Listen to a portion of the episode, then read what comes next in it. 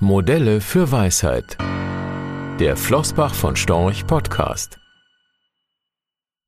Was macht eigentlich einen guten Investor aus? Was braucht es? Welche Eigenschaften und Kenntnisse? Welche Einstellung? Ein Erklärungsversuch. Was ist Weisheit?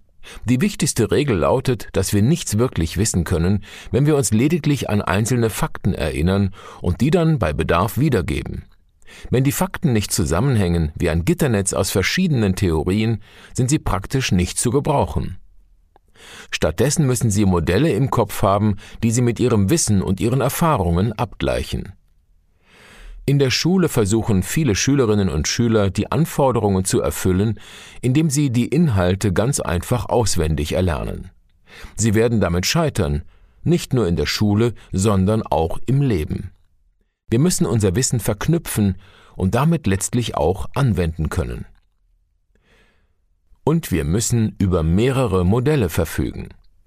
Denn wenn wir nur eines haben oder zwei, werden wir höchstwahrscheinlich versuchen, uns die Realität so lange zurechtzubiegen, bis sie in eines unserer zwei Modelle passt, oder wir das zumindest glauben. Die menschliche Psyche arbeitet nun mal so. Im Grunde genommen lässt sich das mit einem Chiropraktiker vergleichen, der meint, auf alle Probleme gäbe es immer die gleiche Lösung. Es gibt ein altes Sprichwort. Wer als Werkzeug nur einen Hammer hat, sieht in jedem Problem nur einen Nagel. Nicht anders denkt und handelt der Chiropraktiker. Das ist eine katastrophale Art, sich in der Welt zurechtfinden zu wollen. Sie brauchen vielmehr verschiedene Modelle aus verschiedenen Disziplinen. Die Weisheit der Welt ist schließlich nicht in einer kleinen akademischen Abteilung zu finden. Deshalb sind auch viele Philosophieprofessoren nicht unbedingt weise, sie verfügen über zu wenige Modelle. Anders ausgedrückt, wer die Welt verstehen will, muss interdisziplinär denken. Der ein oder andere wird jetzt sagen, mein Gott, das ist mir jetzt schon viel zu kompliziert. Ist es in Wahrheit nicht. Lassen Sie sich also nicht entmutigen. Etwa 80 oder 90 Modelle decken 90 Prozent des relevanten Wissens ab und machen sie zu einer sehr klugen Person. Nur wenige Modelle davon sind wirklich kompliziert. Allen voran ist da die Mathematik. Natürlich sollten wir uns mit Zahlen und Mengen auskennen, die Grundrechenarten beherrschen. Das nützlichste Modell aus dem Bereich Mathematik sind nach der Zinseszinsrechnung die Permutationen und Kombinationen. Zu meiner Zeit wurde das im zweiten Jahr an der Highschool gelehrt. Eigentlich ganz einfache Algebra. Die beiden Mathematiker Blaise Pascal und Pierre de Fermat haben das im Laufe eines Jahres ausgearbeitet, beiläufig in einer Reihe von Briefen. Es ist nicht schwer zu lernen. Schwer ist nur, es so zu verinnerlichen, dass wir es jeden Tag anwenden, routinemäßig. Das System von Fermat und Pascal ist eines der anschaulichsten Modelle, wie die Welt funktioniert. Eine fundamentale Wahrheit. Deswegen brauchen wir dieses Modell. Viele Bildungseinrichtungen, wenngleich nicht annähernd genug, haben das erkannt. An der Harvard Business School beispielsweise zählt der Entscheidungsbaum zu den wichtigsten Instrumenten. Man nehme Highschool-Algebra und wende sie auf die Probleme des täglichen Lebens an.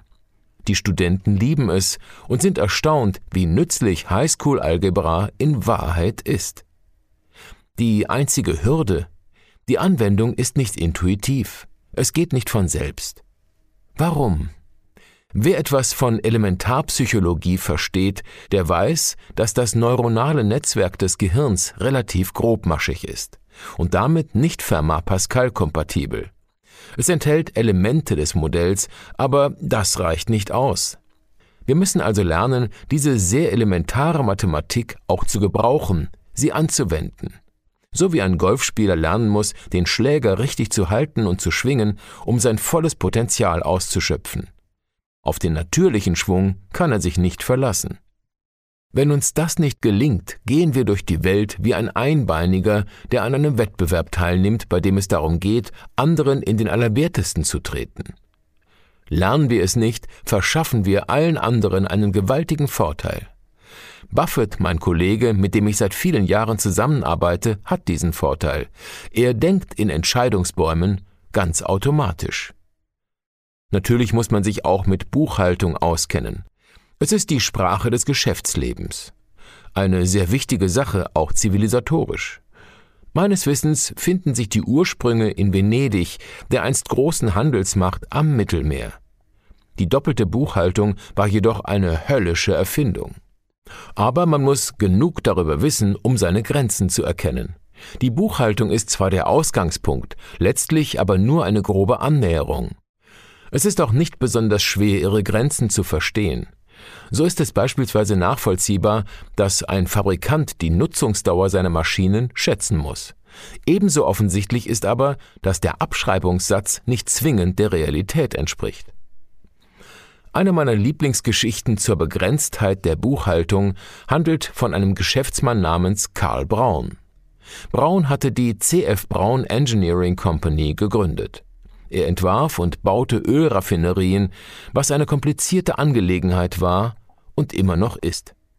Trotzdem gelang ihm stets, pünktlich und in sehr guter Qualität zu liefern, ohne sich in die Luft zu jagen. In seinem Metier ist das eine Kunst. Da Braun ein gründlicher Deutscher war, hatte er durchaus eine Reihe von Macken. Eine davon war, dass er nichts von der Standardbuchhaltung, wie sie in seinem Gewerbe angewandt wurde, hielt. Er sagte, in dieser Form sei sie töricht. Also setzte er alle seine Buchhalter auf die Straße, nahm seine Ingenieure beiseite und sagte zu ihnen Ab jetzt machen wir unser eigenes System. Und es funktionierte. Es war effektiv. Braun war ein überaus eigenwilliger und talentierter Mann. Er wusste um die Bedeutung der Buchführung und kannte ebenso ihre Grenzen. Er hatte noch eine weitere wichtige Regel, ein Modell aus der Psychologie. Wer an Weisheit interessiert ist, sollte es sich zu eigen machen, so wie die elementare Mathematik der Permutationen und Kombinationen. Diese Regel galt für die Kommunikation innerhalb seiner Firma. Er nannte sie die fünf Ws. Wenn irgendjemand einen Brief oder eine Anweisung schrieb oder einen Arbeitsauftrag erteilte, musste er sagen, wer, was, wann und warum tun sollte. Wer das nicht tat, drohte gefeuert zu werden. Spätestens, wenn er es zweimal nicht tat. Sie fragen sich vermutlich, warum das wichtig ist. So wie Sie strukturierter und damit besser denken, wenn Sie Ihr Wissen in verschiedenen Modellen anordnen, die im Grunde genommen Antworten auf die Frage nach dem Warum geben, so werden Menschen Sie besser verstehen, wenn Sie ihnen die W-Fragen beantworten. Sie werden Ihr Anliegen für wichtiger erachten und sich deshalb eher daran halten. Selbst wenn Sie die dahinterliegenden Gründe nicht verstehen, werden Sie eher bereit sein, mitzumachen. Es gibt also eine eiserne Regel, die wir befolgen sollten, um Weisheit zu erlangen. Beantworten Sie Ihren Mitmenschen die Ws. Selbst wenn die Antworten offensichtlich sind, geben Sie sie.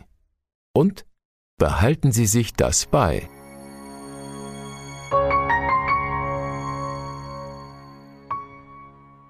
Rechtlicher Hinweis diese Publikation dient unter anderem als Werbemitteilung. Sie richtet sich ausschließlich an deutschsprachige Anleger mit Wohnsitz bzw. Sitz in Deutschland, Österreich, Luxemburg und in der Schweiz.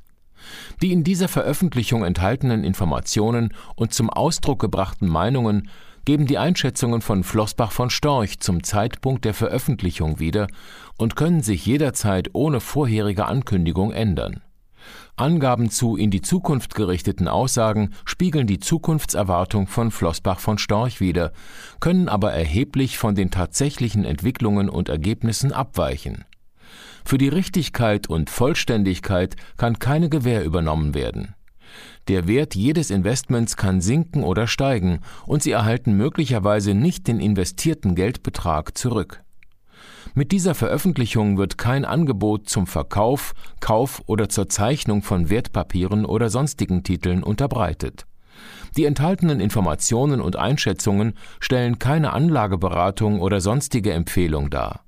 Sie ersetzen unter anderem keine individuelle Anlageberatung. Angaben zu historischen Wertentwicklungen sind kein Indikator für zukünftige Wertentwicklungen. Diese Veröffentlichung unterliegt Urheber-, Marken- und gewerblichen Schutzrechten.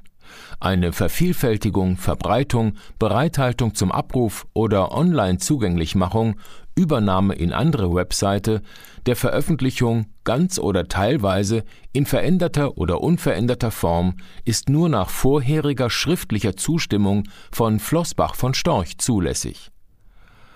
Ein umfangreiches Glossar zu Themen und Begriffen finden Sie auf www.flossbachvonstorch.com/glossar/.